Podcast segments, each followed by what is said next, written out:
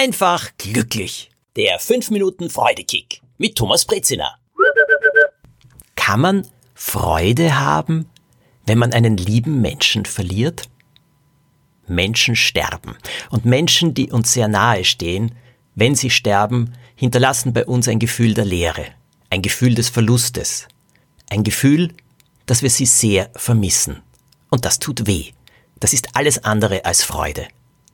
Allerdings, der Tod ist Teil des Lebens. Wir wollen das oft nicht wahrhaben, wir schummeln uns da gerne darüber hinweg, aber es ist unausweichlich.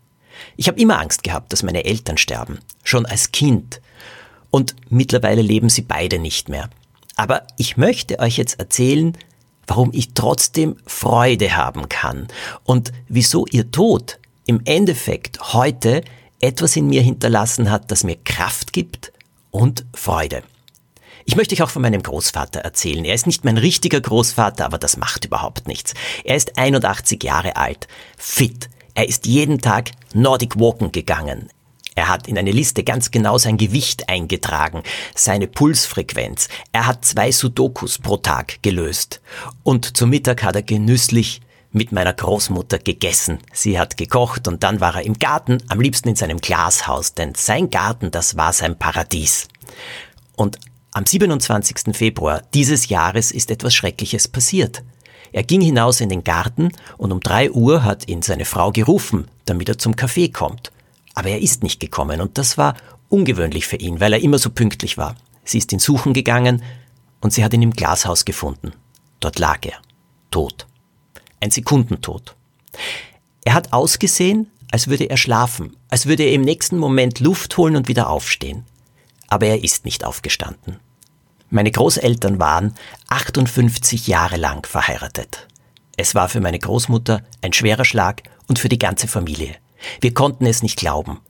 Drei Tage später war das Begräbnis. Es sind hunderte Leute gekommen, denn mein Großvater war sehr, sehr beliebt in einem Ort in Tirol. Niemand konnte fassen, was da passiert ist. Wir haben viel darüber geredet. Die Trauer und die Traurigkeit, die ist erst etwas später gekommen. Und natürlich, für meine Großmutter und für uns alle ist es jetzt sehr, sehr schwierig, durch das erste Jahr zu gehen. Das erste Jahr, das Trauerjahr, bedeutet, dass wir plötzlich alle Jahreszeiten, alle Feste ohne die geliebte Person haben. Meine Großmutter ist eine beeindruckende Frau und in den Gesprächen ist immer wieder etwas herausgekommen und damit komme ich auch zum Thema Freude in der Trauer. Denn es ist möglich zu trauern, ehrlich zu trauern und zu sagen, es tut so weh, dass diese Person nicht mehr da ist, dieser liebe Mensch. Es schmerzt, es ist traurig, es ist traurig. Dieses Trauern hilft, wie das Blut, das eine Wunde heilt. Aber gleichzeitig haben wir jetzt darüber zu reden begonnen und gesagt, er war so aktiv, der Großvater. Er ist von einer Sekunde am Platz, an dem er so gerne war, in seinem Glashaus, aus dem Leben gegangen, bei einer Tätigkeit, die er geliebt hat. Er hat nie gelitten. Er hat nie Schwäche gefühlt. Er hat nie in einem Rollstuhl sitzen müssen. Stellt euch vor, er hätte einen schweren Schlaganfall bekommen. Und er wäre danach halbseitig gelähmt gewesen. Für ihn wäre das das Schlimmste überhaupt gewesen. Das ist ihm erspart geblieben. So ein Gedanke hilft schon einmal. Er tröstet und Trost ist so wichtig, wenn man einen Menschen verliert.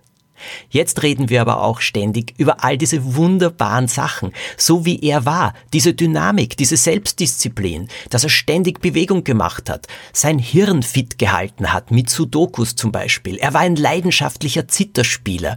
Daran denken wir gerne. Wir haben zum Glück auch eine Aufnahme. Wir reden über ihn, als wäre er noch da. Wir wissen, er ist nicht mehr da. Aber und jetzt komme ich zu den Dingen, wo ich sage, wenn man einmal durch dieses Trauerjahr gegangen ist, erkennt man etwas. Ein Mensch, auch wenn er nicht mehr bei uns ist, hinterlässt uns etwas. Wir können von ihm lernen. Wir haben von ihm gelernt. Wir haben schöne Momente mit ihm erlebt. An die können wir uns erinnern. Schöne Erinnerungen sind Freude. Was wir gelernt haben, können wir jetzt machen. Wir können es weiterführen. Wir können es verbessern. Das ist doch im Sinne dieses Menschen, der nicht mehr da ist, und gut für uns, und schon wieder ist es Freude. Trauer kann man nicht vermeiden. Es ist wirklich wichtig zu trauern. Aber ein Mensch, der uns verlässt, der wünscht sich natürlich auch, dass wir ein Leben in Freude weiterleben, sobald wir es nach der Trauerphase wieder können. Das sind meine Gedanken dazu, wie man wieder Freude finden kann, wenn man einen geliebten Menschen verliert. Nächste Woche, am nächsten Montag gibt es wieder einen Freudekick. Am besten den Podcast abonnieren, damit ihr ihn automatisch bekommt. Ich wünsche euch alles Gute, eine tolle Woche.